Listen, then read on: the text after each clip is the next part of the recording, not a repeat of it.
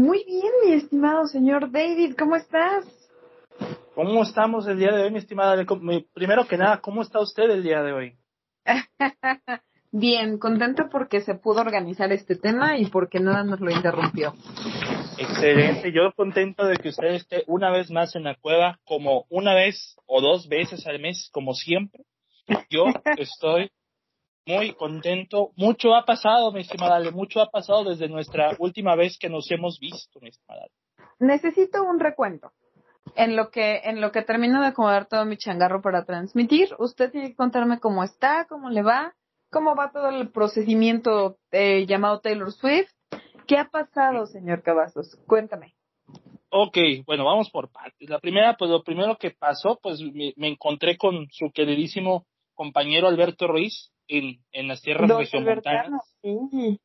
¿Cómo les fue? Sí, pues fue muy bien, o sea, fue una reunión muy tranquila, lo que podemos esperar de dos personas serias, la verdad, o sea, dos, dos personas serias y rectas, razonables, este, por fin le hice la sí, pregunta que, que todos estábamos esperando, este, y salió, salió muy bien su episodio, la verdad salió muy bien, nos faltó hablar de Spider-Man, se nos pasó, pero ya con un roast a Asteroid City ya fue este lo más que suficiente, más que suficiente. Eh, todo el proceso ¿Por qué no Taylor ¿Por qué no rostearon a Spider-Man? Hubiera sido mejor. Porque no se puede, La verdad, no se puede, no podemos y no autorizo. En esta cosa, pues no, no autorizo, la verdad. no autorizo. Eh, ahora sí, retomando un poquito lo del proceso de Taylor, porque curiosamente, el último episodio en el que estuviste aquí, pues fue cuando hablamos de cómo pues fui seleccionado para la venta, no para cuando ya tuve los boletos. Entonces, pues qué bonito contraste, qué bonito callback a, a lo que fue hace un mes, el día más tortuoso que he tenido probablemente en todo el año. Eh, lo que se llama comprar boletos en internet. Lo cual honestamente pues no lo he experimentado nunca hasta ese momento, la verdad. Pero a ver, explícame en qué va ahorita, porque lo, sabemos que está rudo el tema, pero no sabemos en qué va en estos momentos. ¿Ya está todo listo? ¿Ya casi te veo acá? Ah, Ale, ya solamente tú di la fecha en un mes me paro en tierras, en tierras mexas, en tierras sedemexianas. Entonces... es coincide con tu cumpleaños, eso está en lo máximo. O sea, que parece que lo planeaste tú. Es que ya lo he dicho antes, Ale, o sea, cuando Taylor saca algo o anuncia algo, últimamente ha sido en las en los días de mi cumpleaños, o sea, algo pasa, algo pasa y por eso dije, esto no lo voy a dejar pasar, no, o sea, no lo voy a esto no me lo tengo que perder. Pero, o sea, yo lo único que estoy haciendo en estos momentos para con lo de Taylor es pagar los vuelos, que lo estoy pagando en partes, y el hotel. Es lo único, pero ya está todo reservado, ya están los vuelos, ya está todo. Solamente es, ah, bueno, lo que falta es ir a imprimir los boletos, pero para eso pues todavía se puede, ¿verdad? Todavía hay tiempo. Pero eh, la situación aquí es que todo está listo para ir a, Ciudad de México, a, espero poder verte nuevamente y pues poder ver a la güera que he estado siguiendo durante seis años.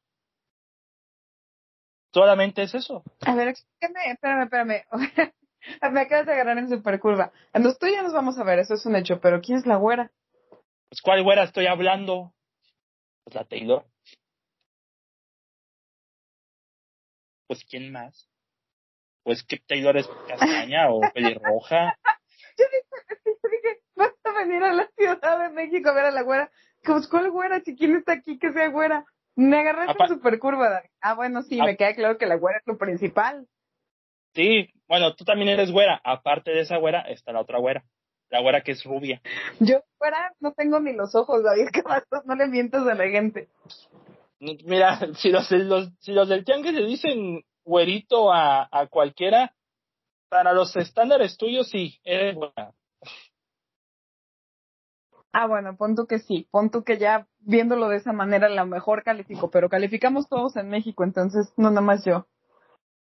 Sí, o sea, es que bueno, yo te considero güera. Y además, voy a hacer una pregunta en Spotify. Amigos, ¿ustedes creen que Ale, Ale Vega es güera? ¿Usted lo cree o no? ¿O qué onda? Yo, marque número 5 si opina que sí, marque número 2 si opina que no. y, y pon tú que puedo ser de piel clara, pero güera, güera solo Taylor Swift. ¿Estamos de acuerdo? Sí, pues, voy a ver a, voy a ver a la rubia, evidentemente parado, aplastado, pero la voy a ver. ¿Ves? eres güera. ya pusiste cámara, eres güera. Ya puse cámara, no es que sea güera, es que tengo la piel clara, quizá. Pero güera, güera, güera, como Taylor Swift, no más ella. Eso sí, está, es que sí está muy güera además. Sí, está muy buena. Pero pues nada más falta, ya, mira, es que Ale, te voy a decir la verdad. Yo solamente estoy viviendo para dos cosas en lo que va del año. Yo pensé que solo para Taylor. Bueno, porque la, la primera viene más temprano. El Barbenheimer ah, y luego Taylor. Ah, el Barben, el famosísimo Barbenheimer que si ahí sutilmente podemos enlazarlo porque hay una razón de ser de este podcast. Tienes que decirle a la gente que no nada más nos estamos viendo porque nos quedamos bien, que claro que sí, sino porque hay un actor aquí en particular que vamos a hablar de él que tiene que ver con Barbenheimer.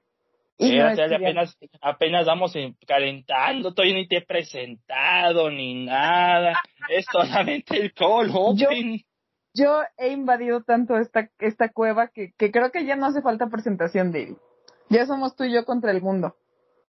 Sí, pero pues lo divertido es cómo te presento, cómo hacemos un 15, minutos 15 minutos de intro este antes del intro, entonces pues eso Ok, entonces no voy a decir quién soy y tú vas a hacer una presentación para que la gente adivine quién puedo ser. Pues no sé, si hay algún incauto que agarra este podcast cuando se está acabando, mi respeto, la verdad. Se tiene una enorme tarea de escuchar los otros 179 episodios restantes. ¿Ya son 180 usted? 179 van a ser, 179. Este es el 179. Sí, 21, quedan 21. Ok, ok. Y pues a partir de ahí, Ale, después de un mes, sí, ya prácticamente un mes eh, de no estar en podcast juntos, pues pasó eso, pues se lograron los boletos, yo te compartí toda mi emoción, evidentemente a flor de piel. Es, este, hubo un poquito de todo, la verdad. Entonces, eh, no he hecho reseñas más que la de Stereo City, además he puesto tus reseñas, la verdad. De hecho, tu reseña vino, tu reseña vino bien esta semana, Ale, porque pues no tenía intenciones de hablar de Misión Imposible. Ah, qué bueno, porque la, he visto por todas partes y me harta. Entonces, qué bueno que tú no lo ibas a hacer. Es que, pues, como yo lo platiqué en el episodio pasado, me quedé dormido con Misión Imposible. Y si una película... Si una película... Y yo, pues, aplico una regla de oro con un servidor que es... Si existe una película que me hace que me quede dormido, que caiga en el sueño, eh, que caiga en pleno sueño, no te voy a ver nunca. Nunca, nunca, el res, nunca lo voy a intentar otra vez. Porque, pues, es que a, a, las pruebas me remito. Cuando vi la bruja de Blair hace años, me quedé dormido en la misma escena tres veces. O sea, O sea, te diste tres veces chance y las tres veces te quedaste dormido. Sí, o sea, por ejemplo, por ejemplo, estaba viendo, me quedé dormido, desperté, regresé. Regresé, me volví a quedar dormido, me desperté y le regresé. Ok. Ok, ok. y luego ya cuando... Sí, o sea, para alguien de 13 años, o sea, que tiene toda la energía a, todo lo que da, es inaceptable. Es inaceptable, o sea, no. Habla mal de la película.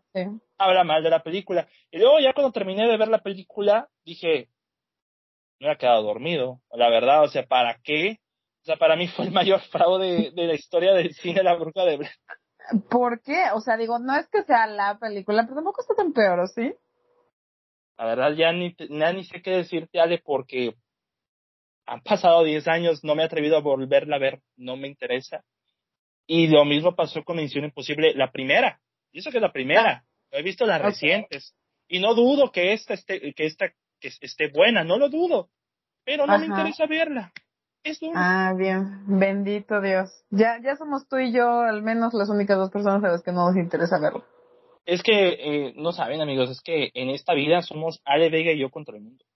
Exactamente, eso es lo que te digo. Por eso ya ahorita todo el mundo a estas alturas me conoce en la cova del cine, porque somos David Cavazos y Alejandra Vega haciendo equipo. Exactamente así. A, a ver, Ale, también, también. Quiero hacerte una pregunta seria. Hazme una pregunta Por- seria.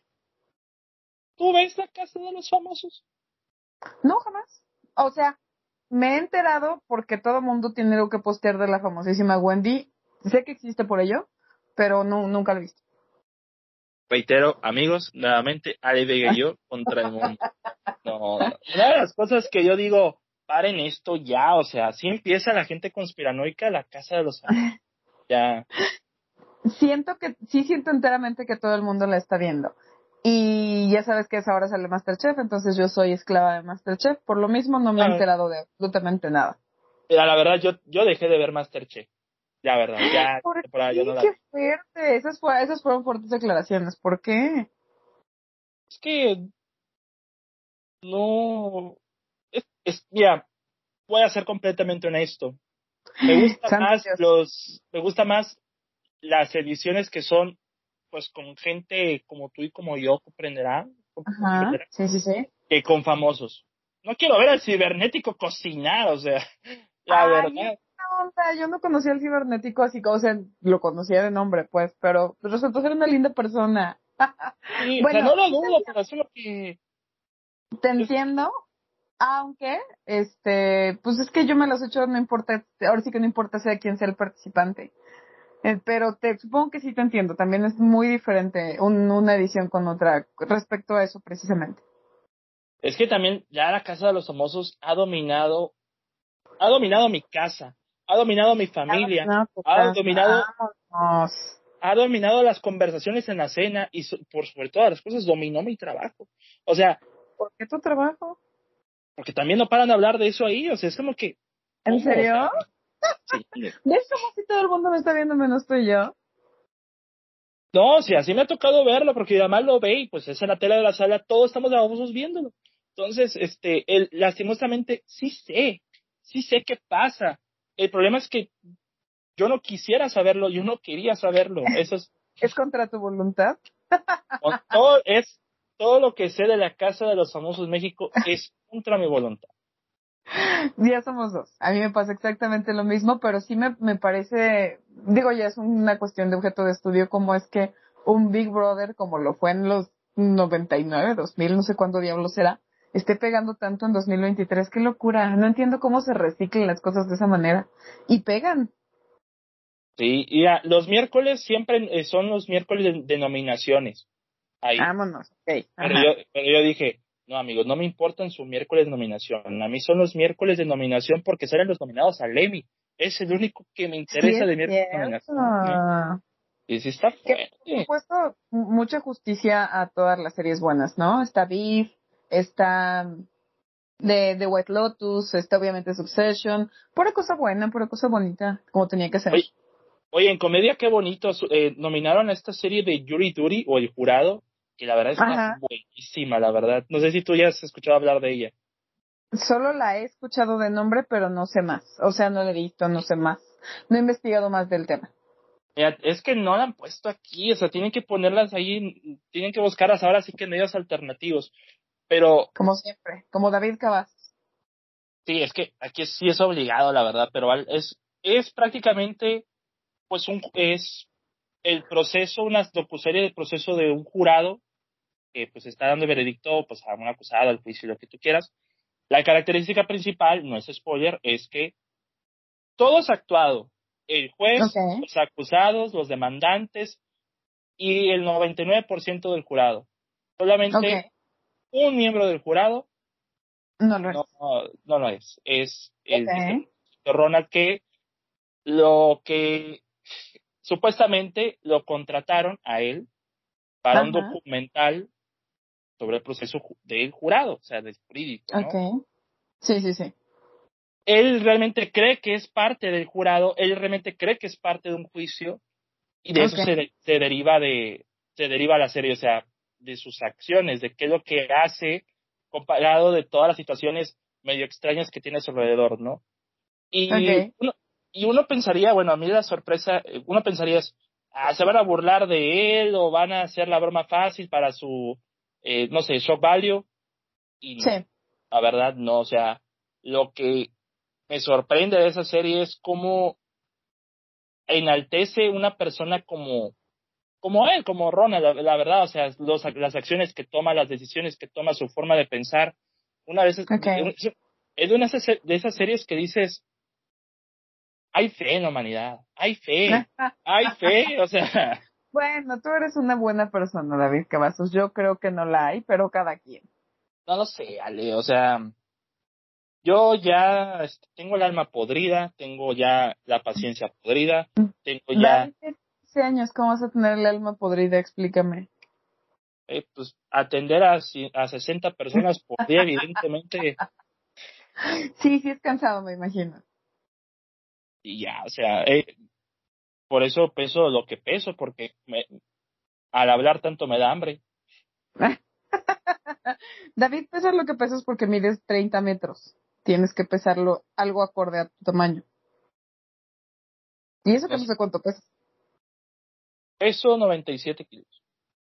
Ahí está, y mides más de dos metros. Ah, pero tengo pancita, no, no, nunca dijiste cuando no sé qué. Toda la, toda la gente tiene pancita, entonces es muy normal, extremadamente normal.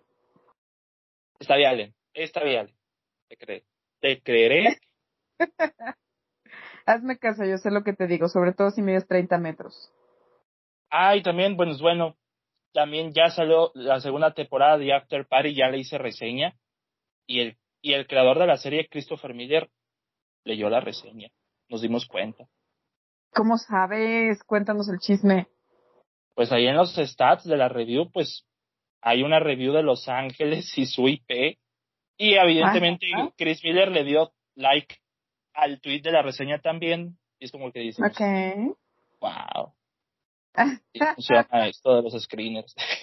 Me, me da, ahora me da miedo el tema de, de cómo te pusiste a investigar quién era. Me parece ya un poco stalker de tu parte.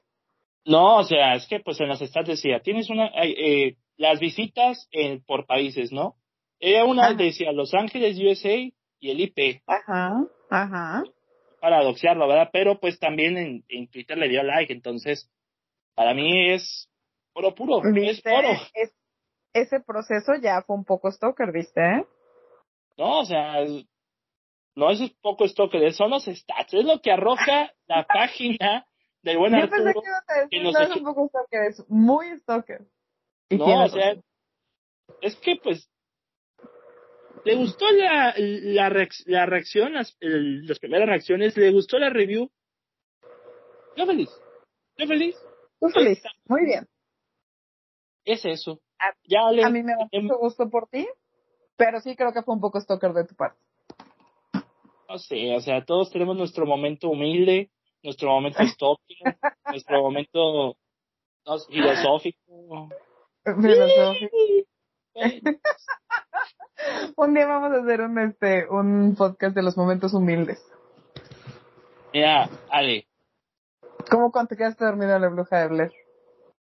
Ale, a ver, hemos Dale. hablado aquí en este podcast de telenovelas, de Así es, astrología. Así Es- es. eso fue durante el mes que pues, no hemos platicado en este programa. Evidentemente ya, ya pasó todo, o sea, ya pasó todo. Ya. Momentos altos, momentos bajos, momentos humildes, todo ha pasado.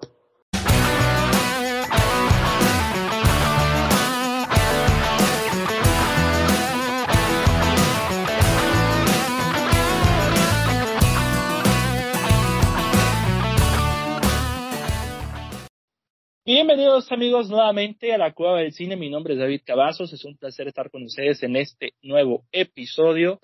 Es un episodio de Versus, segundo episodio de Versus, porque ya tenemos esta dinámica medio abandonada, pero regresamos con esta dinámica una vez más. Y para esta dinámica, pues nos acompaña la americanista más querida por la Cueva del Cine, la americanista más querida por todo México. Por cualquier cinéfilo mamador que ve cualquier cosa en el cine Tonalá, en la cineteca o en cualquier lado. ¿Cómo está, señor Cavazos? Me encanta la presentación, me encanta que se sepa que soy americanista y además quisiera yo soñar con eso que acabas de decir, que no solo soy americanista, sino la más querida. Me da mucho gusto estar acá, tienes toda la razón. Hoy vamos a retomar ese versus porque trajimos dos propuestas que la neta están muy bien. O sea, está complicado elegir entre ellas, yo creo. Sí, bueno, no sé, a lo mejor yo sé que en este versus Ale va a ganar. Yo estoy seguro, la verdad, porque... no lo sé. Mira, no, mira, yo no los, yo sí sé, al menos ya sabemos cuáles vamos a traer. Aquí no, no nos encargamos de adivinar, ah, yo creo que le va a tener esta, ah, yo creo que va a tener esta. Ah, no, aquí ya. Ok, ok, sí, aquí ya lo traemos listo. Ya tenemos nuestras cartas ahí para jugar, ¿no? Pero este versus, pues le toca, en la vez pasada, pues fueron los Steves, ¿no? Steve Carell, Steve Martin. Y esta vez le toca el turno a los Ryan. Nos toca por parte de Ale, en la esquina donde está Ale, el Ken ah, de nuestros tiempos, Ryan Gosling. Ryan Gosling. Así es, yo creo y le sugería a David que muy a favor de que este hombre tiene una gran trayectoria, es, tiene grandes películas y está de moda precisamente por Barbie, le decía yo a David que era una buena temática para traer el día de hoy. Y por parte de mi esquina tenemos un canadiense que ya pues prácticamente es multiusos el tipo. Es este, pues Ryan Reynolds. Ya es dueño de todo, ¿no? Ya nada más le falta comprar una isla o un país. Yo creo que ya la tiene, no sé, o sea, yo, me imagino que ya la tiene. Sí, Ryan Reynolds. A mí, a pesar de que uno siempre lo, lo asocia con las comedias, yo creo que tiene muchísimo potencial. Es un actor que, que de verdad, además del carisma, tiene mucho potencial y como que luego no se lo reconocemos. Sí, y, bueno, aunque yo también traigo dos comedias, tengo otras dos que yo de plano digo, pues por ahí podemos explorar otros campos del, del, señor Reynolds por ahí, ¿verdad? O sea, no, no le damos todo el crédito, pero no todos son comedias. Sin dejar de lado los factores nostálgicos, porque evidentemente el señor Cavazos le gusta recordar. Él le gusta recordar cosas. Cuando tenía ah. tres años y vio un DVD y vio unos cortos de no sé qué. Sí, sí, sí. Más o menos esta va a ser también, no va a ser la excepción. Nunca falta, nunca falta o sea, tenemos de repente la película turbia con Ale y luego ya la película, este... Esa es mi chamba, David, que vas a traer películas turbias. Para eso, para eso me dedico a esto. Bueno, con William Defoe no sé. Yo me, yo puse Anticristo. Entonces, evidentemente. Ahí ya, ahí me quisiste hacer pelea. Es que eh, eh, últimamente pues he visto mucho cine turbio, la verdad, mucho cine turbio. Como entonces, debe ser. Como debe ser. Pero muy bien. Entonces, ¿cómo va a ser esta dinámica, señor dueño de la cueva del cine? Cuénteme. Pues mira, eh, tomando de retroalimentación el anterior versus, pues van a ser una película Ale, una película yo. Tres rondas, tres rondas. Este, si pues llegáramos a tener alguna clase de empate, pues sacamos la cuarta carta y ya. O sea, ahí nosotros elegimos cuál es mejor. Evidentemente yo sé que Ryan va a ganar, pero pues esto es oh. eh, eh, no, no lo digo para desestimar a Ryan Reynolds, lo sé, pero pues la selección que traigo, pues, con la de, que pues tiene Ale, Ajá. pues, para, para su decisión. Mi estimada Ale, aquí nada más moviéndolo todo, le acabo de ver las, las uñas rosas como Barbie, producto de este episodio, a raíz de, Así es, justo. Ya estamos ahí con toda la fiebre de Barbie, entonces podemos empezar precisamente con Ryan Gosling si quieres. Sí, solamente aprovechando pues que se viene el Barbenheimer ya, espero que tengan todos sus boletos, su outfit, sus playeras. Yo ya mandé a pedir una, esperemos que llegue la otra semana. Entonces, este, los boletos, ya tengo los de Barbie evidentemente porque ya están out, están, están atascados las salas de Barbie. Y pues de Oppenheimer, pues ahí vemos. Yo creo que pues, la veo dos días después, yo creo. Este, pues ahí vemos, ahí vemos. Aquí, aquí voy a, voy a utilizar la cueva del cine para que, para salir funada, porque esto no lo he dicho en ningún otro lado, pero no se me antoja ver Oppenheimer. Entonces, no sé si yo, yo entusiasmado de ver Barbie, pero yo voy a ver a ver Oppenheimer por mi hermano. Yo lo voy a invitar a ver Oppenheimer, la verdad. No, qué bonito hermano. Qué bonito, ¿no? Que me pichen cosas después, que me paguen cosas también. Ah, bueno, sí, unas por Ahora sí, Ale, ya hemos, eh, hemos platicado muchísimo, sin contar esto, llevamos como media hora, entonces, pues, imagínense. Este, Empezamos ya, para no retrasar más el tema. Empieza tú con el primer round con Ryan Gosling, por favor. Híjole, ¿cómo le hacemos? ¿Por año te parece bien? Pues sí, por año. Va. Que mira que tú tienes la más viejilla, pero voy a empezar yo. La película más vieja que traigo de Ryan Gosling, que obviamente todavía tenía muchísimas más atrás en otras épocas, pero la que yo traje es una del 2007, que estoy eh, viendo aquí en las anotaciones y que es de Craig Gillespie, que seguramente usted ubica porque más recientemente hizo Cruella, y esta película se llama, que es una película que adoro, se llama Lars and the Real Girl, que supongo que en algún momento se llamó en español algo así como Lars y la chica de verdad, ¿no? Pero no sé, no sé cómo se llamaba en español. No sé ni siquiera si lo pusieron en el cine, pero ojalá la hayan puesto. No sabía que ni existía esta película. bueno, pues para los muchos que no saben que existía, porque fue obviamente súper independiente y cuando Craig Gillespie no tenía tanto nombre, se trata justamente de Lars Lindstrom, que es eh, interpretado por Ryan Gosling, un hombre al que le cuesta mucho trabajo eh, hacer contacto con la gente en general, es muy retraído y vive en casa de su hermano y de su cuñada, aunque realmente él vive como en una especie de cochera, porque pues no le gusta convivir, ¿no? Básicamente. Eh, trabaja en una oficina, prácticamente no se lleva con nadie y eventualmente eh, su problema, su incapacidad de convivir o de estar con gente empieza a derivar en que él pues ya ve la realidad un tanto cuanto diferente y eso se nota cuando de pronto entra a un sitio donde venden muñecas a la medida para fines sexuales y pues se compra una, ¿no? sin embargo, él no la quiere para los, los fines para los que es vendida, sino empieza a hacerse compañía con ella. Es decir, la trata como si fuera una novia auténticamente. Esto, por supuesto, hace que, que el hermano y la cuñada, pues, que además la cuñada es interpretada por esta mujer hermosa que se llama Emily Mortimer, que es lo, lo comprende mucho y cero lo juzga y empiezan a darse cuenta de que pues prácticamente la está tratando como una novia y que necesita pues ayuda para entender qué, qué es lo que le está pasando. Y ya no voy a decir qué más pasa porque es una película que sí tienen que ver, pero eh, la película es muy bonita, es muy bonita porque primero que nada uno siempre tiene esta imagen de Ryan Gosling como súper de galán, ¿no? Como de protagonista que se va a ligar a quien quiera y etcétera. Digo, ya hablaremos de otras películas que tienen las que siempre sale de galán pero, aquí es pues prácticamente lo contrario. Aquí es una persona súper, con un tema súper complicado, súper sensible, es lo más tímido del mundo y lo hace muy bien. Ryan Gosling lo hace muy bien. Es, es muy delicada la película. Nunca es burlona, nunca tiene como, como fin eh, hacer esto, hacer de esto una comedia porque realmente no lo es, es un drama. Y qué bien lo maneja él. Él es un gran protagonista y vale la pena precisamente para verlo y porque este tipo de temas que pudieran haber sido en tono de broma, burdamente, lo manejan súper delicadamente y es muy bonita. Entonces, para empezar, yo quería traer una película en la que Ryan Gosling no fuera un galán. Entonces, por eso se trajo a esta mesa, Lars and the Real Girl, para que además la busquen y la vean si es que no la han visto. De verdad vale la pena, es muy bonita. Era comparada con la que traigo yo, Ale y Yaga, ¿no? Ale y ¿no? Porque tu primera película creo que es una del 2005, ¿no? Tú sí te fuiste más lejos. Es de 2005, sí, pero pues como yo no tengo nada que comentar de esta película, lastimosamente, esta vez no hice mi tarea.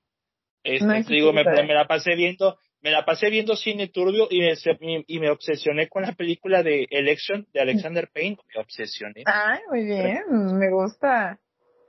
No, hay que hacer uno de Reese Witherspoon algún día. Hay que hacer un episodio de, y tiene cantidad de películas buenísimas esa mujer. Bueno, abro paréntesis porque pues el Patreon revivió, ya tenemos Patreon, ya el buen Osvaldo se unió a la comunidad de Patreon y el beneficio que tiene son episodios exclusivos no canónicos, no canónicos en el programa. Entonces, eh, un episodio de Patreon no va a restarle episodios al programa, no, esos van a ser aparte del programa. Entonces, sí, por supuesto, es contenido exclusivo para que se unen a la comunidad de Patreon, por favor, y pues ayuden al señor Cavazos a pagar el resto de los vuelos y el hotel, por favor. Entonces, este...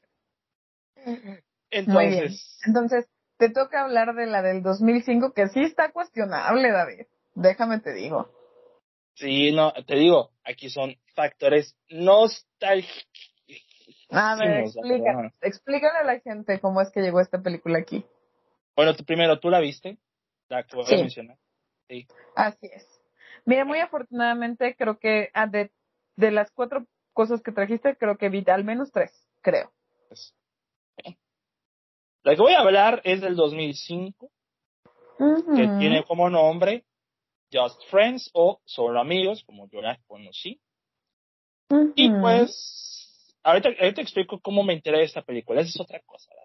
O sea, aquí le voy a, voy a contarles de qué se trata la película. Ya muchos ya la han visto.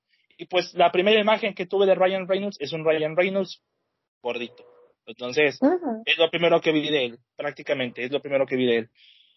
La historia nos sitúa en 1995 cuando el muchachito, el muchacho, el jovenazo Chris Brander, que es Ryan Reynolds en su versión, pues, pues, en su versión gorda, prácticamente, en su prostético y todo, pues va a la fiesta de generación de su preparatoria, pues, eh, pues va a con su mejor amiga, que es Jamie, interpretada por Amy Smart, que pues está profundamente enamorado de ella, el pobre Chris. Y pues la intención para la que va a la fiesta es pues, para decirle que la ama, ¿no? Todo sale mal, el pobre Chris sale súper humillado y pues evidentemente cuando le muestra sus sentimientos a Jimmy dice, yo te amo, pero como amigos, ¿verdad? Como amigos, ¿verdad? Entonces, como amigos. El pobre Chris jura pues no volver al pueblo, que jura ser, jura que va a ser alguien, que pues, no va a ser ningún perdedor, perdedor. Dicho y hecho, pasan 10 años, es el 2005, y pues ahora sí tenemos a Ryan Reynolds como galán, prácticamente como galán, que es convertido en un productor musical, y que tiene una novia horrible, que es Anna Faris, el personaje de Anna Faris, la verdad, que es de esa clase de popstar. Una toda loca. Desfasada, no, o sea, le faltan como cinco tornillos al personaje, pero pues gran parte de la comedia se la lleva a ella, ¿no? Entonces, en un viaje en avión que arruina la misma Anna Faris, pues terminan en el pueblo donde vivía Chris. Y evidentemente a Chris le llegan todos estos recuerdos y la madre, y pues que lo que pasa, se reencuentra con Jake, con, el personaje de, Jamie, y pues obviamente se le reviva todo, y pues evidentemente quiere otra vez con Jake, a pesar del tiempo que ha pasado. Pero para eso tiene dos problemas. Anna Faris, que todavía está de, encima de que está loca, está en modo tóxica con él, y hay un personaje que es el personaje de, Chris Klein, que se llama Dusty, creo. Ajá, que, que en los 90, pues, estaba del nabo, era un loser también, pero también, se, al igual que Chris, pues, se vuelve guapo y demás, ya con... Es el tipo de American Pie, ya lo, vi, ya lo ubican todos. Entonces, pues bueno. Ah. Pues la historia se desenvuelve en que, pues, ¿no? Pues Chris quiere otra vez con Jamie, pasan esas broncas, pasan situaciones muy tipo Meet the Parents, entonces, evidentemente, este, eh, no sé cómo, pero pues se convirtió en la comedia romántica que más veces he visto en toda mi vida. Entonces, ok. Y ahí es donde va la pregunta que seguramente se está haciendo Ale, que, que dices, ¿cómo y cuándo vi esta película? ¿Cómo y cuándo? El año te lo debo. El año te lo debo, honestamente, no me acuerdo en qué año. O sea, simplemente sé que era un yo no sé, ocho, nueve años, no sé, no me acuerdo en qué año, la verdad. y la razón, mis papás lo habían rentado. Mi papá, mis ah, papás rentan, porque pues vivíamos a una cuadra de un videoclub y pues salían, y empezaron a rentar películas, rentaron esa, dije, bueno, la voy a poner, la puse, para empezar, para empezar estaba en inglés y subtitulado, y a esa edad ni podía leer en subtítulos ni sabía inglés. Entonces, aún así. ¿Pero cuántos años tenías, David? En el 2005 tenías como cinco, ¿no? No, pero no era en el 2005, o sea, para con, ya estaba en DVD, tú creo que era el 2008,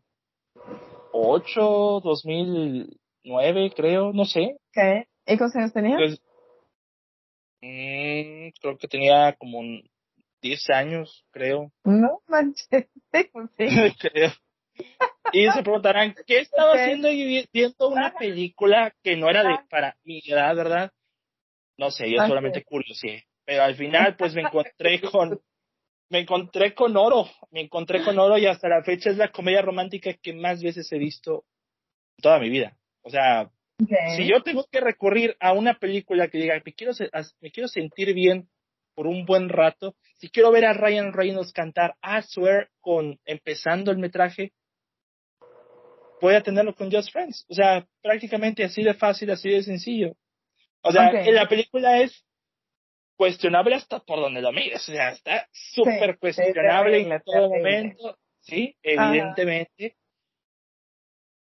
Pero eso no evita que me siga riendo. O sea, de, para mí, justamente yo creo que lo mejor de la película es los primeros 10 minutos, justamente, pues, Chris en los noventas, ¿no? Ya la película como que de repente fluctúa este, en el resto, ¿no? Pero también, pues, nació uno de los crushes de Hollywood que no sabía que tenía, pero tenía. Que ese, ese es Amy Smart, prácticamente. Ay, pensé que ibas a decir Anna Faris. Eh, bueno, me pasó algo muy chistoso con Anna Faris. Sí, bueno, en ese entonces, ¿no? Si tú le ponías a Anna Faris en una película como Just Friends y en otra como Scary Movie o de justamente o de Hot Chick, por ejemplo, Ajá. Yo te diría, ¿son la misma persona? No parecen, o sea, no parecen, no, parecen ser la misma persona. Entonces. A pesar de que todas son comedias. A pesar de que todas son comedias, pero pues, no sé, en una variación. Scary Movie tiene el cabello castaño.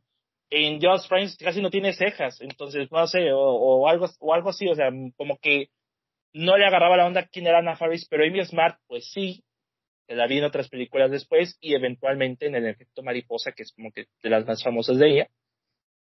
Pero pues, yo te digo, o sea, yo ya tengo este primer round perdido porque yo sé que por lo menos la que mencionaste tú va a ser mucho mejor que Just Friends, pero nadie le gana al Ryan Reynolds cortito. O sea, me, me da risa que sí lo conocí. Creo que es una de las películas que fue asentando la carrera de Ryan, precisamente porque pues es muy cómica y porque sí tuvo cierto, a pesar de que no es la gran película, sí tuvo cierta popularidad, ¿no? Bien dice David, también uno de los actores importantes era que estaba Amy Smart, que era como esta, este crush 2000ero, ¿no? tenía varias películas en las que sí, sí se aplicaba la morra, que quizá ahorita, pero en ese momento era muy famoso. Sí, quién sabe qué esté haciendo ahora, la verdad, pero pues mis papás rentaban muchas comedias románticas, o sea, hay vida de, este, los Fockers, luego, este, los, este, mi novia Polly, no sé cuál más había rentado, o sea, me rentaban muchos DVDs, rentaban muchos DVDs en ese entonces, este, qué bonitos tiempos de videoclub, maldita sea, o sea, qué detesto, tiempos. detesto streaming ahora con saber es que tiene sus pros y sus contras, ¿no? El pro siempre es la variedad del catálogo, el contra es que puedes pasarte horas buscando algo y nada te convence realmente. Es que, mira, todos dicen, ah, este blockbuster y la madre. Yo no, yo pues tenía cerca uno, pero tenía más cerca ese videoclub. Lo tenía caminando, o sea, prácticamente. Así que. Larga vida a los videoclubs que todavía queden, porque pues sí, son una especie muy en peligro de extinción. Ay, pues mira, este, ya tengo miedo del streaming con tanto contenido que están quitando, pero bueno. Pero bueno. Pero hablando de streaming, pueden ver Just Friends en Pluto TV. Pueden ver Just Friends en Pluto TV, está gratis, no tienen que pagar por algo, solamente es gratis. Así que, y pues la van a ver, la verdad se les recomiendo en, en español, porque si algo puedo reconocer, es que siempre ha tenido Ryan Reynolds un, eh, un buen actor de doblaje, que es el es Pepe Toño Macías. La verdad, siempre le ha quedado. La verdad le hace bien. Mm, no sé qué decirte porque creo que yo he visto nada de Ryan Reynolds en español. O sea, la misma voz que escuchas con ah, Deadpool, la misma voz que escuchas en el resto de sus películas. No, pero pues nunca he visto Deadpool en español tampoco. Ni en los trailers, ni a nada, o sea. No me suena. Creo que, creo que Deadpool lo puedo imaginar, pero que haya visto la película en español, no. Pero bueno, o sea, veanla, vean eh, ahora. Si la quieren ver, piénsenlo dos veces. Yo no recomendaría Just Friends.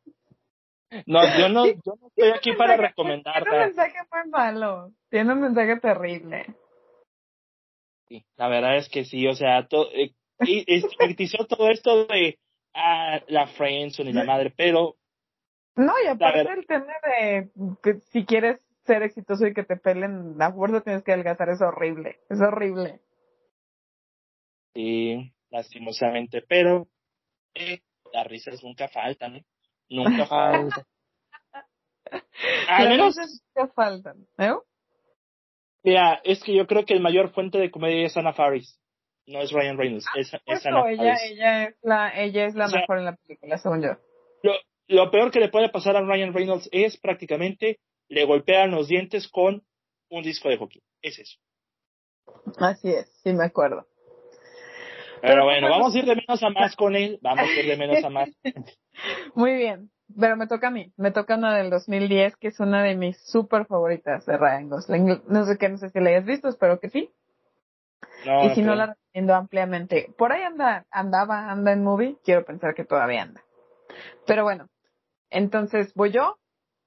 Si es que gané el primer round, espero ganar el segundo con Blue Valentine, que es de el famosísimo Derek Cianfrance y que es una película de efectivamente el 2010 con Ryan Gosling y con la enorme, siempre enorme Michelle Williams, que usted conoce de un montón de películas, ¿no? Ni siquiera tengo que decir de cuáles.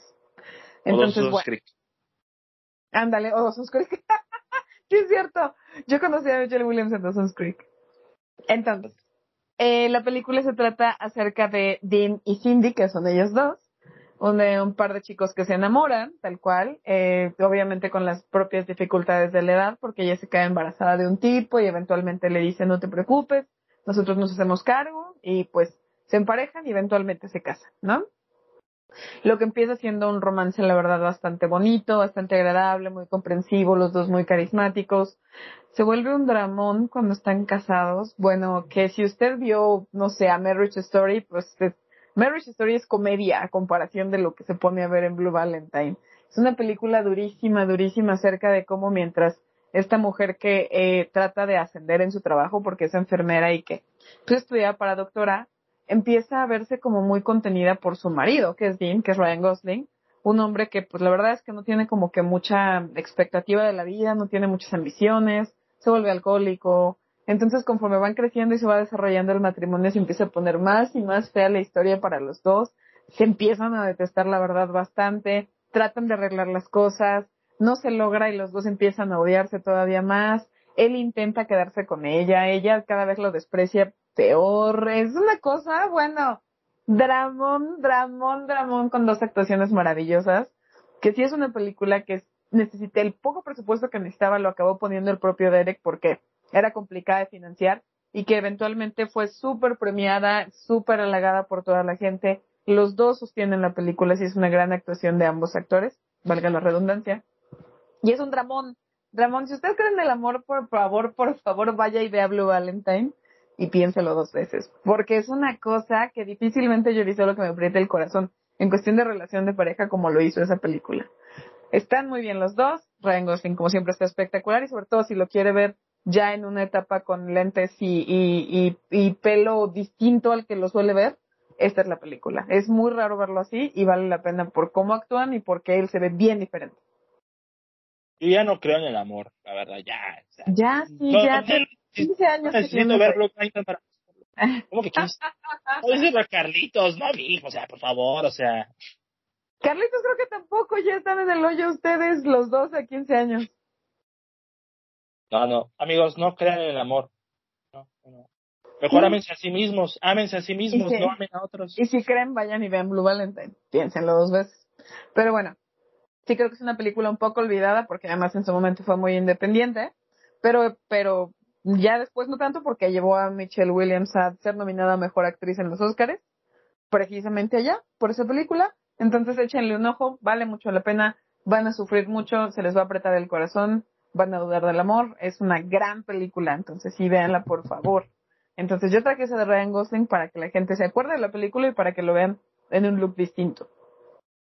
Bueno, voy a sacar la carta poderosa. También del Sí, que 2010. sí está poderosa, ¿eh? Porque además de, de quién la hizo y dónde viene, está muy bien. Del 2010 también. Del, 2000, de- o sea, ¿Del 2010? tenemos- o sea, tenemos del 2010. No sé si Ajá. puedo decir. También tenemos del 2016, así que. Eh, Ah, sí está. Está fuerte, sí está fuerte. Estamos, estamos peleadones. Pero vamos a hablar de Buried. O Sepultado, como le pusieron aquí. Así en- es. Que decente, ¿no? O sea, a cualquier otro, otra distribuidora le hubiera puesto a tres metros bajo tierra o algo así, no, no sé cuál, algo de, pues, no sé. Las flipantes aventuras de un estadounidense atrapado por los iraquíes. Sí, la, la, historia se trata de un contratista, pues que está en Irak, lo atacan y lo sepultan vivo. Y el resto de la película se desempeña Ryan Reynolds como protagonista en tratar de salir de ahí o tratar de sobrevivir a quién sabe cuántos, cuántos metros bajo tierra. Y la, y la película, pues todo el enfoque que tiene con esta película es enteramente el ataúd. Entonces, así es. De eso va, película del director Rodrigo Cortés, que si no me equivoco es español. Este, así es. Primera película que veo de él, la verdad. Entonces, yo ya había escuchado de esta película durante muchísimo tiempo hasta hace unos años yo no sabía que el protagonista era Ryan Reynolds. Okay. Entonces, lo cual es una gran sorpresa sabiendo de cuál otra película venía. Entonces, este, pues, justamente, justamente, aunque Ryan Reynolds ya venía de otras como eh, definitivamente tal vez o la propuesta con Sandra Bullock, pura cosa romancona, ¿no? Así que pues, eh, eh, Ajá le llegó el primer rol serio, serio, serio, totalmente serio. Ajá. Y pues sí me atrevo a decir que es lo mejor que ha hecho. Pero la verdad, o sea, en cuanto a papeles serios, que son muy pocos, pero muy este pocos. muy pocos, porque también está esta otra película de Life, este, con Jake Gyllenhaal, pero ahí también uh -huh. le pega todavía más el chistosón, el, este, Ryan Reynolds todavía. O sea, todavía okay, le pega okay. el Sí, claro. Pero con Barry tenemos una película que dentro dentro de esa tendencia de personajes atrapados en, porque también en ese mismo año llegó 127 horas con James Franco, el funadísimo James Franco. El, el ahora ya detestado James Franco. Sí, qué pena. También era de mis favoritos James Franco. Ya no voy a decir que un actor es, es mi favorito, la verdad, porque ya acaba mal, acaba mal. Primero, primero Kevin Spacey y luego James Franco y digo, ay, ya. Ahorita ya también fundadísimo Jonah Hill por tóxico ya, o sea, también. Ajá, evidentemente. También que onda y tan, y tan cool que se ve. Y tan cool que se ve, ¿no? Funadísimo también. Qué tristeza ya. Así Qué pena, es. ¿no? Pero Sí. bueno, hablando de, de Ryan Reynolds, prácticamente, eh, eh, hay un plus con Ryan Reynolds que podría ganarle a todo lo que haya hecho Ryan. A Ryan. Reynolds es amigo de Taylor Swift. Eso es lo mejor que puede pasar. Yo pensé que ibas a decir Ryan Reynolds está casado con Blake Lively. Ambos, ambos son como, son como compadres de Taylor. Taylor les hace cobijas a sus hijos. O sea, prácticamente es eso. Bueno, ahí está, pero sí son ambos, entonces. Ambos. O sea, Ah, también sí, Blake. Lively. Ella también, ¿verdad? Bien, o sea, están. Un, un, un punto extra. Blake Lively dirigió uno de los videos de Taylor, o sea, en donde sale Miles Ah, Taylor, ¿cómo o sea, se datazo Miles. Taylor sale con Taylor Swift. Y en el, en, la, en el video de I Bet You Think About Me, ahí te voy a pasar el video. Pero ese, ese video musical lo dirigió Blake Lively. ¿Cómo crees? De los chismes que contaron aquí con el fan de, de Taylor Swift. Bien, ahí se lo le paso el chismesote. Pero ahorita estamos con. Marriott, ¿no? Ah. Ahorita estamos con Marriott. Entró esa tendencia de películas claustrofóbicas. Eh, y como lo que le beneficia es que dura hora y media, la película pues es razonablemente corta, es atrapante, es emocionante, eh, Así es. la, es de esas películas que prueba que, que Ryan Reynolds puede cargar, pues, él es carismático ya por naturaleza, evidentemente es enteramente carismático, pero que puede cargar una película entera por sus emociones, en este caso tensas. Y la verdad, este, pues yo creo, firmemente lo puedo decir, es lo mejor que ha hecho a Ryan Reynolds en toda su carrera, la verdad. O sea, justamente yo creo que es el Y mejor y así pues, de- y la verdad, eh, pues sí, él tuvo reconocimiento en su tiempo, pero merece más reconocimiento todavía. La verdad, la verdad, Ok. es una gran película de, de thriller y pues sí está fuerte la pelea aquí, pero pues no sé, yo como con cuál nos vamos, con cuál gana este round. Tú ya ganaste el primero, yo no sé cómo está el segundo, no sé cómo está el tercero. Mira, si no dejamos que gane Ryan Reynolds aquí, No, no, lo, no le vamos a dar chance a ninguno, ¿no? Ryan Gosling ocupó ayuda a Michelle Williams. Eh, Ryan Reynolds lo hizo solo durante hora y media. Solo. Que además una, es una gran película porque efectivamente él carga toda la película. Y si no hay manera, el cast es súper secundario. O sea, el resto del cast nadie se acuerda de él. Y este, y además tiene un gran final la película, un gran final. Yo la vi así prácticamente sin querer porque mi papá es muy fan de esas películas que es tensión todo el tiempo. Entonces cuando la vi hoy dijo, super sí la quiero ver, dije, bueno, vamos a echarle un ojo y Dios santo, yo estaba también mordiéndome los dedos prácticamente y me gustó mucho todo, me gustó mucho él, me gustó mucho el final y creo que sí podremos darle el gane. Ah, sí, yo creo que sí, ya por fin ganó el otro versus ganaron todos los tres. Carril Es que lo tuyo estaba más cañón con Steve Martin. Sí, es que estaba más cañón. Espérate, espérate, todavía no cantemos victoria de ninguno de los dos lados porque tú traes, yo traigo una tercera que es buena, pero la tuya es bien particular, sí puede ser que, que, que me, le dé pelea, fíjate. O sea, estamos hablando de, de cierto equipo de fútbol o cierto... No, no, no de cierto eh, franquicia. Ah, ¿viste? ¿No supiste cuál? no, no, por eso es cierto bocón, porque... Pero primero déjame decir la mía y ahorita vamos con, con tu película. Dije película, no documental. ¿Va? Sí. Va. Mi tercera película es una película que creo que todo el mundo ha visto de Ryan Gosling. Es la película. es, es porque además él también carga bastante la película. Aquí hay todo el mundo sí acaba siendo un poco secundario en el tema. Y es la enorme, enorme, enorme Drive. ¿Tiene, ¿tiene título en español Drive? No, ¿sí?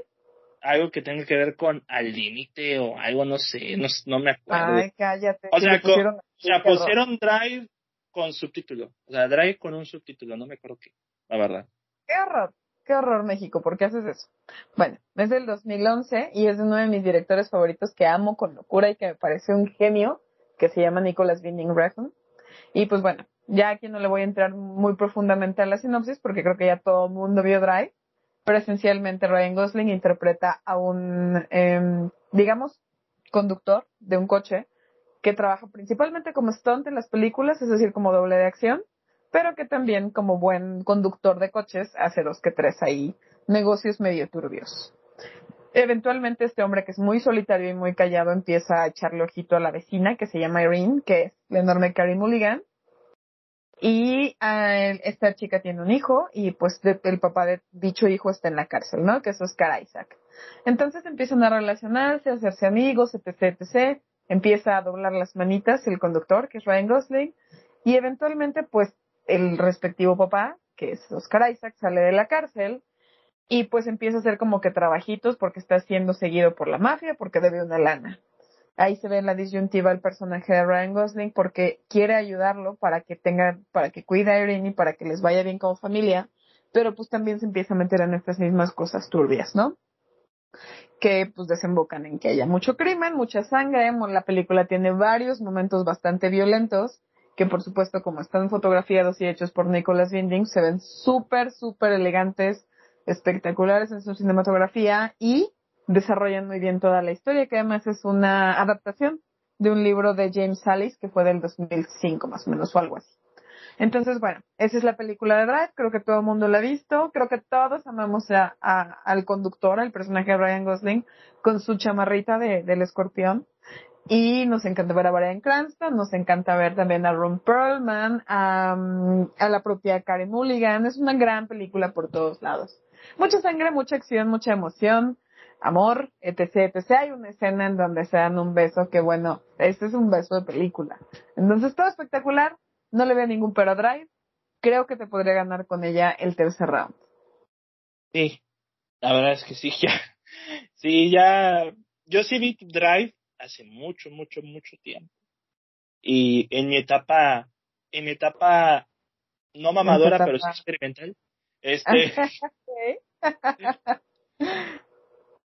y sí me gustó, a ver, sí me gustó, no tanto como a la mayoría, honestamente.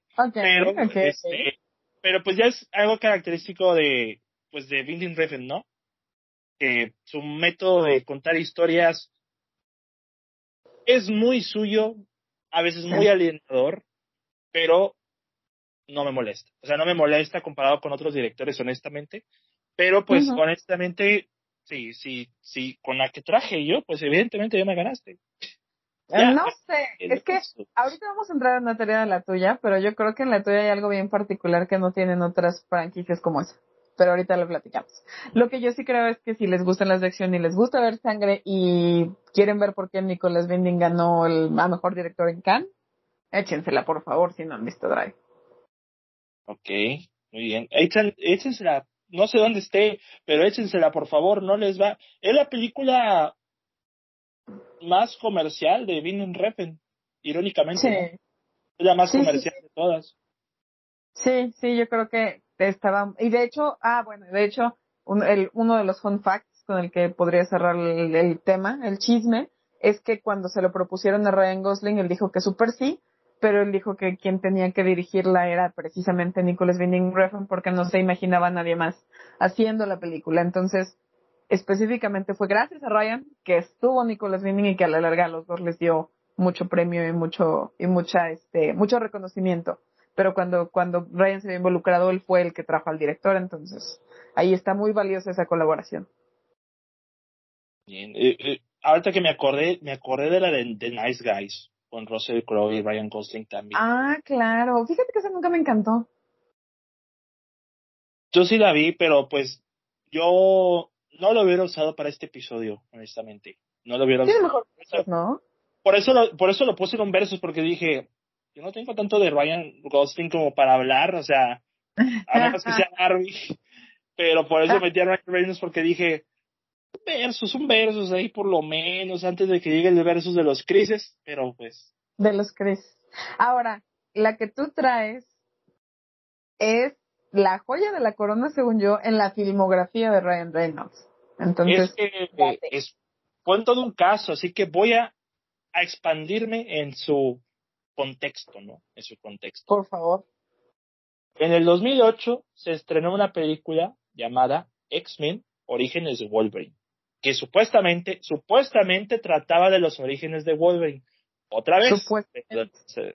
Supuestamente. ¿no? Y que iniciaría una franquicia que contaba los orígenes de cada X-Men, supuestamente. Dentro del elenco estaba Ryan Reynolds en lo que sería el primer Deadpool del cine. Interpretaba a Wade Wilson, su versión de Deadpool. El problema, no parecía Deadpool en ningún momento. Y pues cuando lo convirtieron en el monstruo, que supuestamente es Deadpool, con ojos láser también, es como todos. ¿Cómo? O sea. Ajá. A la película le fue terriblemente mal. A Ryan Reynolds, Ryan Reynolds, ese fue su, su enorme bache. Su enorme bache, eh, específicamente, eh, en su carrera. Y pues él juró y perjuró de que, como amante de este personaje, que tarde o temprano le iba a rendir justicia ese personaje, ¿no? En el 2014, pues salió un clip hecho por computadora de lo que sería uno de los primeros clips de la película que vamos a hablar, que es Deadpool, evidentemente, del 2016. En el 2014 salió ese clip y todos nos volvimos locos porque nos emocionaba la idea, número uno, de que hubiera una película de superhéroes de comercial, comercial, clasificación R, y número dos, de que pues la fidelidad con el personaje estuviera intacta. Ya para ese entonces yo ya había leído cómics de Deadpool, entonces ya sabía yo cómo sería el personaje, ya sabía yo con qué me iba a topar y pues yo pues al ver eso estaba contento. Y así nos llega el 2016 con la llegada de Deadpool, que se estrenó en las fechas de San Valentín. La, la campaña de marketing de Deadpool para mi gusto, yo creo que ha sido de las mejores campañas de marketing que ha tenido, las que más han funcionado, porque la han vendido de todas maneras posibles que en todas terminó encajando, ¿no? Eh, la historia es muy sencilla. Wade Wilson este, se somete, se somete a un experimento, sale mal, se convierte en un mutante, le secuestran a la novia y que iba a rescatar. En compañía de dos X-Men de medio pelo. Entonces, este... de medio pelo, así es. Sí, a los que estaban ahí nada más eh, paseándose por la mansión X, esos, o sea, prácticamente Y pues, lo que hizo Ryan Reynolds es, apuesten todo por la comedia, apuesten todo por la violencia, apuesten todo por la sangre, y tendremos la gloria. Y eso fue lo que pasó. La película fue un éxito rotundo en todos los medios. Para una película de clasificación R creo que fue, era en su momento, hasta que llegó Joker de Joaquín Phoenix, la más taquillera de, ese concepto.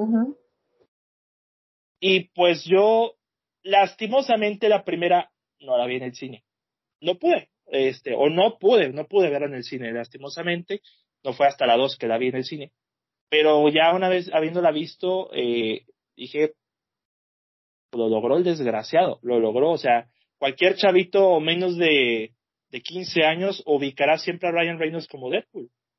Por supuesto.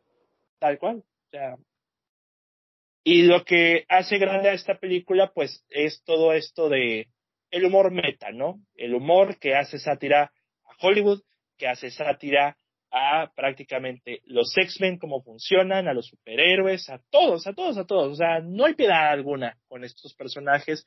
El intro con Angel, Angel eh, of the Morning, este, los créditos como este, eh, cinematógrafo por alguien que sabe usar una cámara, o escrita por los verdaderos héroes de la historia, este, eh, dirigida por un títere sobrepagado, ese tipo de cosas que el humor que la tienen aquí, que es de los guionistas de Zombieland, ¿no? De Zombieland para variar. Entonces, funciona, funciona enormemente en cualquier aspecto. Y pues yo creo que la mejor escena de la película, bueno, lo mejor de la película son sus primeros 20 minutos. Ya nos permite conocer la Deadpool porque lo, como que lo único que pesa de esa película son los flashbacks, cuando conocemos a Wade, a su okay. Es lo único que pesa, pero ya además, pues es, es una, y, hasta eso, pues es una película que demuestra que con poco dinero puedes hacer mucho, ¿no? No era tan cara la película. Entonces. Sí, sí, sí. Ahora ya. no, ya están haciendo la 3. Bueno, estaban. Ahora están en huelga. Están, ¿no? Ah, bueno, sí, sí, es cierto. O, la situación. O sea, hace dos días, uh, foto con Wolverine. Ahorita están en Wolverine. Entonces. Ahorita ya no más. Eh, bueno, si hay algo bueno que ha traído Deadpool es ver a Taylor Swift disfrazada de Deadpool. Es lo mejor que ha pasado nunca. no sé cómo estás convirtiendo esto en un Pues ya estoy hablando. No sé cómo Ryan Reynolds Ryan Reynolds, amigo de Taylor, le prestó el traje, lo usó para Halloween. Eso. Eso. Eso. Eso, veo. Qué locura. Qué locura que tenga que puedas meter a Taylor Swift en la conversación así. Usted júntese conmigo y, o sea, ahorita le voy a pasar el video de, de Taylor con Miles Taylor, ahorita se lo paso, por supuesto que sí. Sí, eso jamás pensé verlo te digo. Y pues, sí, pues es la joya de la corona con Ryan Reynolds, su película más redituable, su película más taquillera. O sea. Pero además es la película en la que más él es Ryan Reynolds, ¿sabes? O sea, por eso te decía que es como mucho más valiosa que cualquiera que pudieras ponerme de superhéroes, o sea, de ese tipo de franquicias o de ese tipo de héroes, porque él pues es más como un antihéroe, ¿no? Eh, es, tiene mucho que ver que el hombre tiene una cantidad de carisma que, bueno, la desborda por todos lados. Y el papel, en, el, el hacer el papel de Deadpool hace que la demuestre y además encante a todo el mundo con ella. O sea, es una locura que yo creo que en ningún otro papel lo va a hacer igual. Es, y no me imagino obviamente a otro actor haciendo a Deadpool, ¿no? Entonces, qué maravilla poder exprimir el tipo de personalidad que tienes en ese papel y que le encantes al mundo. O sea, no es fácil dime una, un héroe que haga lo mismo. Es imposible. La verdad es que personajes como Deadpool influenciaron personajes chistosones como Shazam. Y con Shazam, la primera bien, pero... Ya vimos cómo quedó eso, ¿no? O sea, con la primera bien, pero con la segunda no. No, Exactamente. También un poco es familiar con The Flash, que menos. Ah, ¿qué debo decir? Aquí sí voy a hacer, aquí voy a hacer mi hot take. Que, que a mí Flash no me pareció tan peor. O sea, he visto diez mil cosas peores. Y Flash me hizo reír, eso Miller estaba bien. Yo solamente voy a decir que con Flash, ¿cómo la desveo?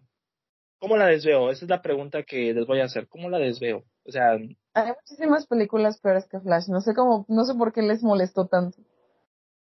Es que no es una buena película, pero no está tan peor como me la pintaron, fíjate. Para mí Flash es una película zombie.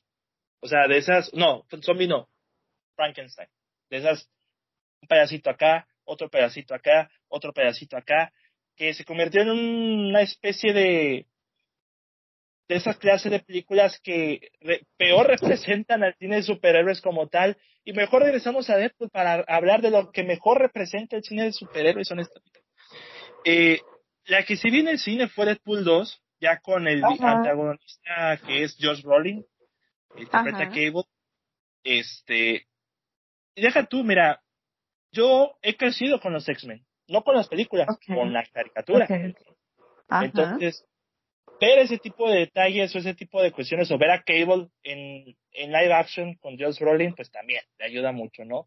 Y pues ahora pues que viene la tercera y que regresa Hugh Jackman, que pues supuestamente va a ser muchísimo más meta con todo esto de la compra de, de Fox por Disney y de la madre y demás, pues evidentemente, además, pues hay una que no mencioné de, de Ryan Reynolds que no creo que era para mencionarla, pero la disfruté mucho en su momento.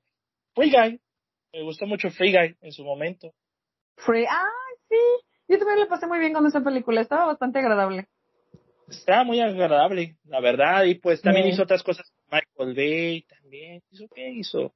Bueno, este, todo lo que sea Michael Bay lo podemos omitir, no se preocupen. Puede pasar de largo. Hizo también otra cosa con La Roca y Gal Gadot que yo digo, no, no, esa no. Pero hablar de esas cosas. La Roca y Gal Gadot también lo podemos omitir, no se preocupen. Pero pues, este, no solamente demostró que Ryan Reynolds puede ser eh, un, buen, un buen antihéroe, ya si ahorita hablamos de las cosas que dejamos fuera, pues también resultó ser un tremendo accionista. Entonces, pues por eso. por supuesto. Él sabe, lo, fíjate que él sabe lo que tiene y lo que vale, porque sí, eventualmente lo único que ha hecho es acrecentar su fama, su lana y su imagen, ¿no? ahorita hablamos, ahorita hablamos de su lado futbolero, pero bueno, en este tercer round, pues, ¿cómo quedó el duelo? ¿Ganas tú? ¿Gano yo? ¿Esto va en empate? pues porque tenemos, porque tenemos el desempate, pues yo digo que queda en empate, ¿no? Bueno, aquí, aquí nos habrían fundado por dejar un empate, pero pues con tal de hablar del desempate. Venga. Yo traje la que para mí es la joya de la corona de Ryan Gosling, que tiene muchas cosas muy buenas, pero es que en esta lo, multifacético le va a ganar a todo. Eh, en la película del 2016, de la que seguramente ya también sobra que hagamos una sinopsis, es de Damien Chazelle y yo traje La La Land porque para mí la película y, y lo que hace Ryan Gosling en ella es una cosa de otro planeta. O sea, Damien Chazelle escogió un género que se creía obsoleto o muerto, le costó un trabajal poder financiarla porque nadie quería hacer un musical y pues salió lo que ya conocemos, ¿no? La historia de, Mia Dolan y de Seth, que es el personaje de Ryan Gosling, la otra es Emma Stone, y como ambos tienen sueños súper distintos, pero que al mismo tiempo, mientras son parejas, van alimentando la oportunidad de, de soñar y de, y de tratar de alcanzar esas cosas, ¿no?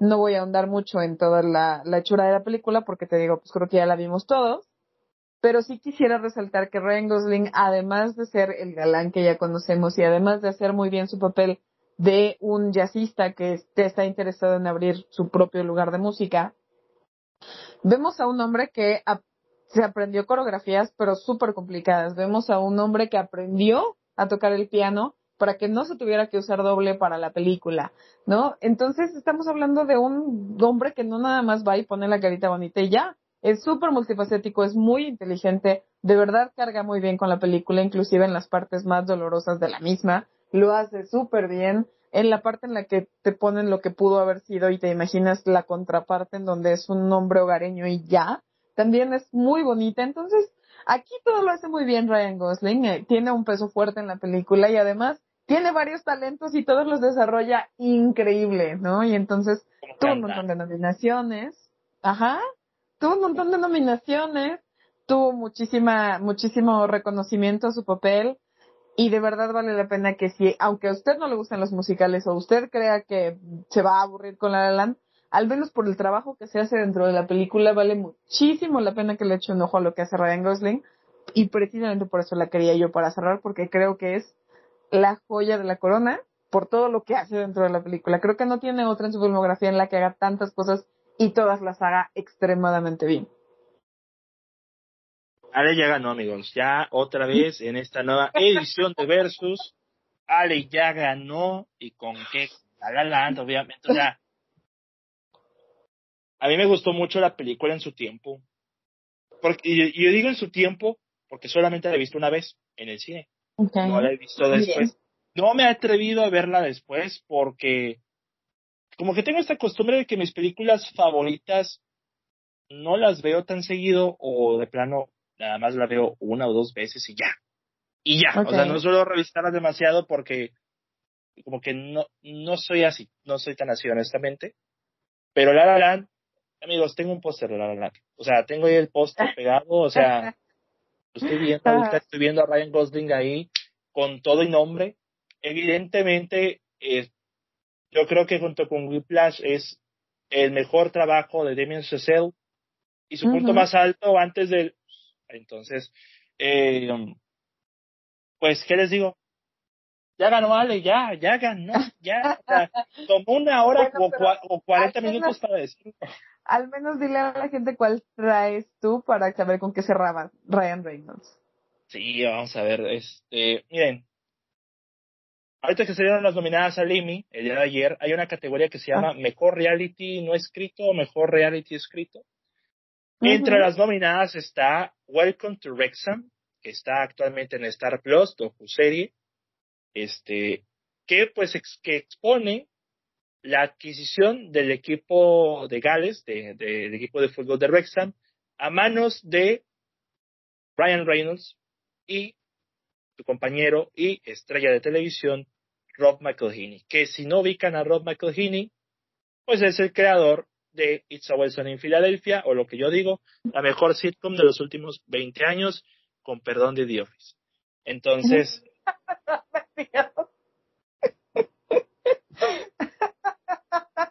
te perdona seguramente. No, no, no le va a pedir perdón a The Office. Sí es la mejor sitcom de los últimos 20 años. Qué fuerte. puede ser que sus fans vengan y te, y te, y te critiquen.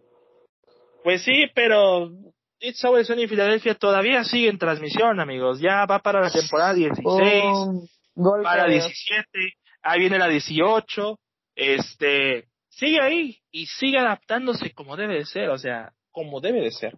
Entonces, la frase que, resumió McElhinney, exacto, la frase que resumió McElhinney aquí es, yo tengo dinero de televisión, necesito dinero de cine, y sé que Ryan Reynolds tiene eso. Esa es la frase, ¿no? Entonces, me dio bastante risa el cómo descubrí esto, porque lo primero que vi, pues, a ambos los sigo en Instagram, ¿no? a ambos.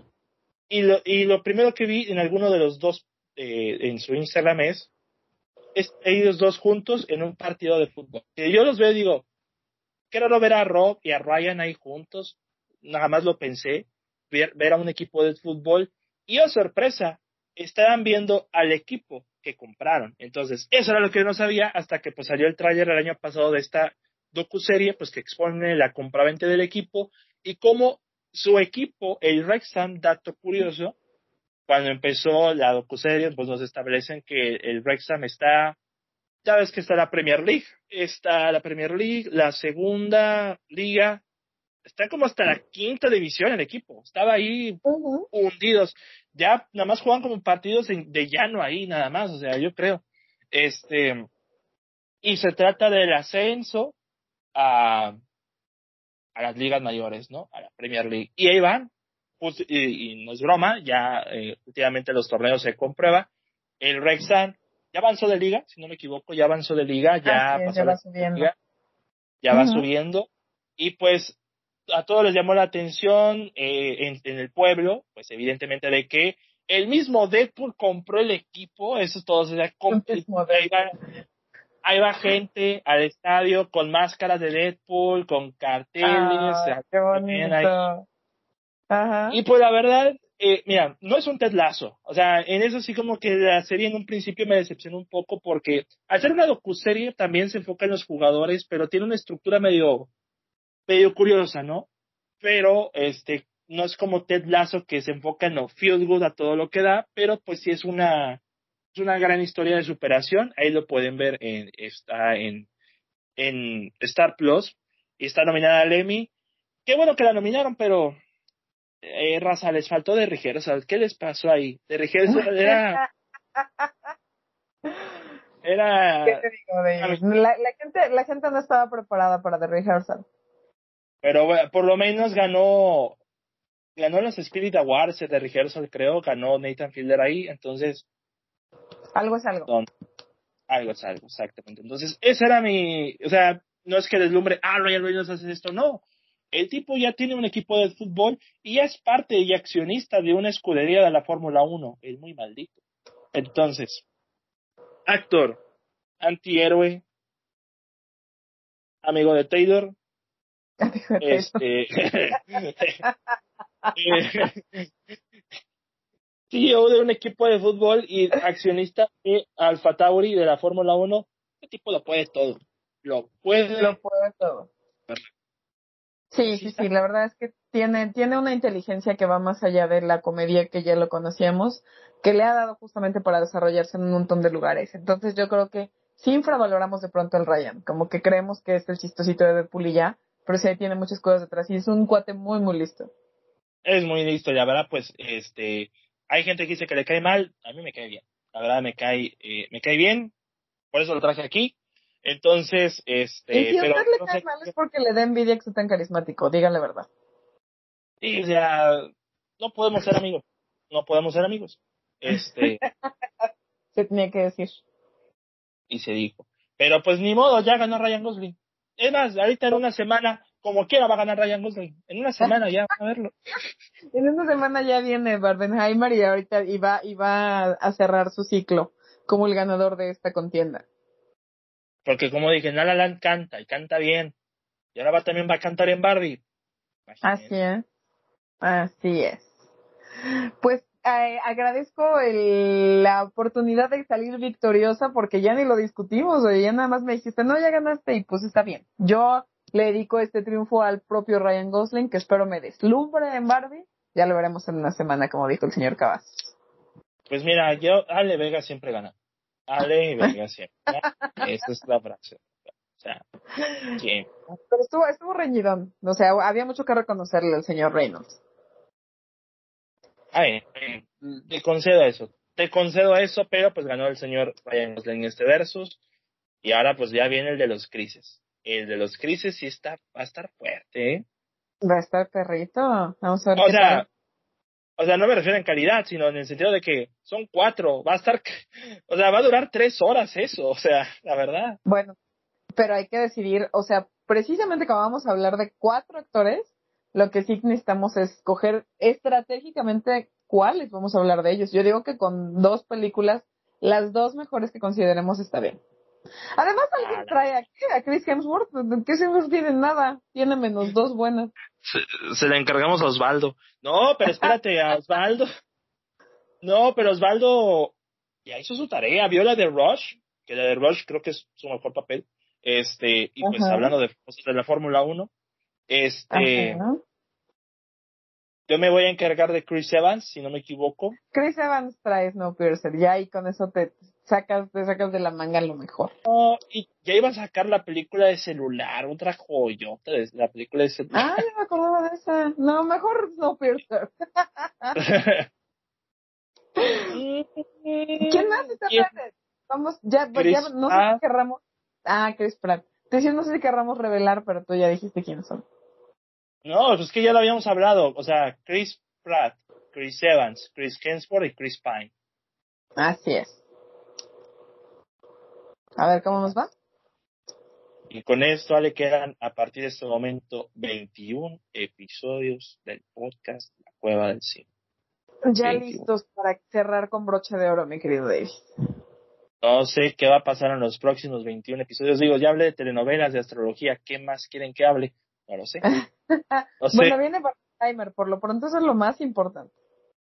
Sí, pero me falta hablar de Ted Lasso, es el tema que más postergado tengo, más postergado que el de Succession, imagínate. Imagínate. Bueno, ahí está. Seguro, todo el mundo menos yo ha visto a Ted Lasso, entonces ya vas tarde. Seguramente encontrarás. Ya acabó Ted Lasso, Ale, ya, ya se acabó, ya. Pero por eso ya todo el mundo la vio. Ah, falta hablar de The Bear. Falta hablar de la segunda temporada de The Bear, por supuesto. Pero no ha salido, ¿sí? ¿O ya salió? Yo ya la vi. No, yo ya la vi, pero no me estás contestando si ya salió. Oh, bueno, al menos no aquí. Entonces, espérate, mejoras a Ted Lasso. No, pero mira, lo, también otra vez Taylor Swift regresando, regresando a al tema. Lo mejor okay. que le pudo haber pasado de ver es Taylor Swift. Ok. Para mi sorpresa. Para mi sorpresa. Y aguas yeah, ¿eh? con la segunda temporada de ver con la cantidad de presencias que están en esta segunda temporada. No le spoilees a la gente, señor Cavazos. El capítulo 6, 7 y 10. Los mejores. ¿Qué dijimos que sin spoilear? Dije el Muy capítulo bien. 6, 7 y 10, los mejores.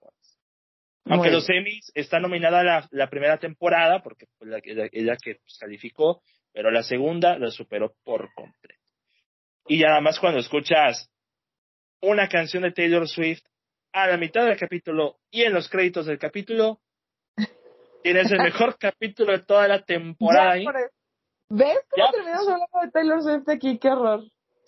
¿Cómo que qué horror, Ale? ¿Cómo que qué horror? No se trataba de Taylor Swift, mi baby. No, qué horror. Qué horror, pero qué horror contigo. Sí, qué horror contigo. Entonces... Está bien, me gustó como, cómo pusiste en todos los temas de Taylor Swift. Me gustó que fuera tan sutil. Es que ya estamos en la fiebre del Dieras Tour y ya yo, yo ya quiero que sea agosto, ya. Ya falta menos mi day. Voy a cerrar los 24 años y voy a poner el meme de, de Bob Esponja que dice, ¿qué más divertido que 24? 25. 25, ay, es un gran meme. Lo amo. Ese va a ser mi mood cumpleañero el próximo mes de agosto. Muy bien. No va a haber podcast cumpleañero, amigos. No va a haber podcast cumpleañero. Ese podcast va a llamarse Fui a ver a Taylor Swift y ahí se, y se acaba el podcast. Se puede acabar el podcast ahí, happy ending ahí. Muy bien, me agrada el plan. Y mi querida Ale, aunque no lo creas, llevamos hora y media. Hora Muy y media bien. de podcast. Salió bien corto, pero salió bien, porque ya. Bien, ahora y media es bien corto, dice el señor Cabas. Pues. No, el más corto fue con, de Lady Berry, fueron dos personas, 40 minutos de podcast. Entonces, pues, Ahí está. Ahí está, sí es cierto, sí es cierto. Pero esta es la parte donde andamos divagando, que ya no sé lo que digo, se me drenó el cerebro y que mi eh, nivel de interacción, interacción social está disminuyendo considerablemente. Así que, mi querida Ale, tus redes sociales. Mi querido David, este, mis redes sociales. Ah, bueno, solo las redes, ¿no? Este, Twitter e Instagram y tres, carro Porque es que Yo siempre que me pregunta, quiero hacer mi lista de todo lo que, todos mis temas. Siempre, cuando alguien te pregunta dónde te puedo encontrar o dónde te pueden encontrar, serme un desmadre. Mira, por eso, como Ale solamente dijo su, su Twitter, yo me voy a, esta vez me voy a reducir porque se supone que después de 179 episodios, ya lo saben ya lo saben y está en la descripción del episodio.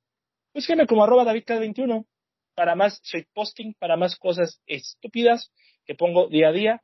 O, o pues en Instagram también. Bueno, en Instagram igual con, con, como datk21 para que vean mis poderosísimos moods de cada día. Que son prácticamente la forma en que desgasto todos los memes que tengo y acumulo cada día. Entonces, Efectivamente, sobre todo los de los lunes coincidimos mucho el señor Cabastillo, entonces ahí no se los pierda. Es que saco cada estupidez con los moods de cada día. O sea, con el mood de lunes ahí tengo unos, este, medio densos, medio oscuros, que esos están eh, en close friends, la verdad. Entonces, pues, con esos. Pero ya, con los de, los de viernes. Es que aquí nos estamos dando cuenta que David tiene una colección lista para poner los moods. Qué locura. Es que, Ale, es un proceso que se usa de 10 a 11 de la noche de cada día para saber qué, vamos a poner al, día siguiente. ¿Qué? qué impresión que lo tengas todo tan planeado, qué locura. Y cuando digo, mm, me gustaron estos dos, pues lo pongo en dos partes, dos, dos. Muy bien. Pues sí. A veces hasta tres. A veces hasta tres. Pues muy hay, bien. Hay, gente que me dice, oye, ¿qué onda con, qué onda con tus mods? ¿De dónde sacas tanto? Twitter. Es eso. Es la verdad, es, es eso. Es una gran fuente. Es una gran fuente de, de shitposting. Ale, como ya voy a cenar, me están esperando unos buenos tacos, entonces... Vámonos a cenar. Vámonos a cenar. Mi estimada Ale, muchas gracias por acompañarme una vez más. La espero otra vez en los en el próximo mes de agosto, esperemos que sea más temprano. Y, eh, pues, y pues sería todo de nuestra parte, amigos. Mi nombre es David Cavazos. Nos escuchamos hasta el próximo episodio, que no sé de qué se trate. Hasta luego. Bye.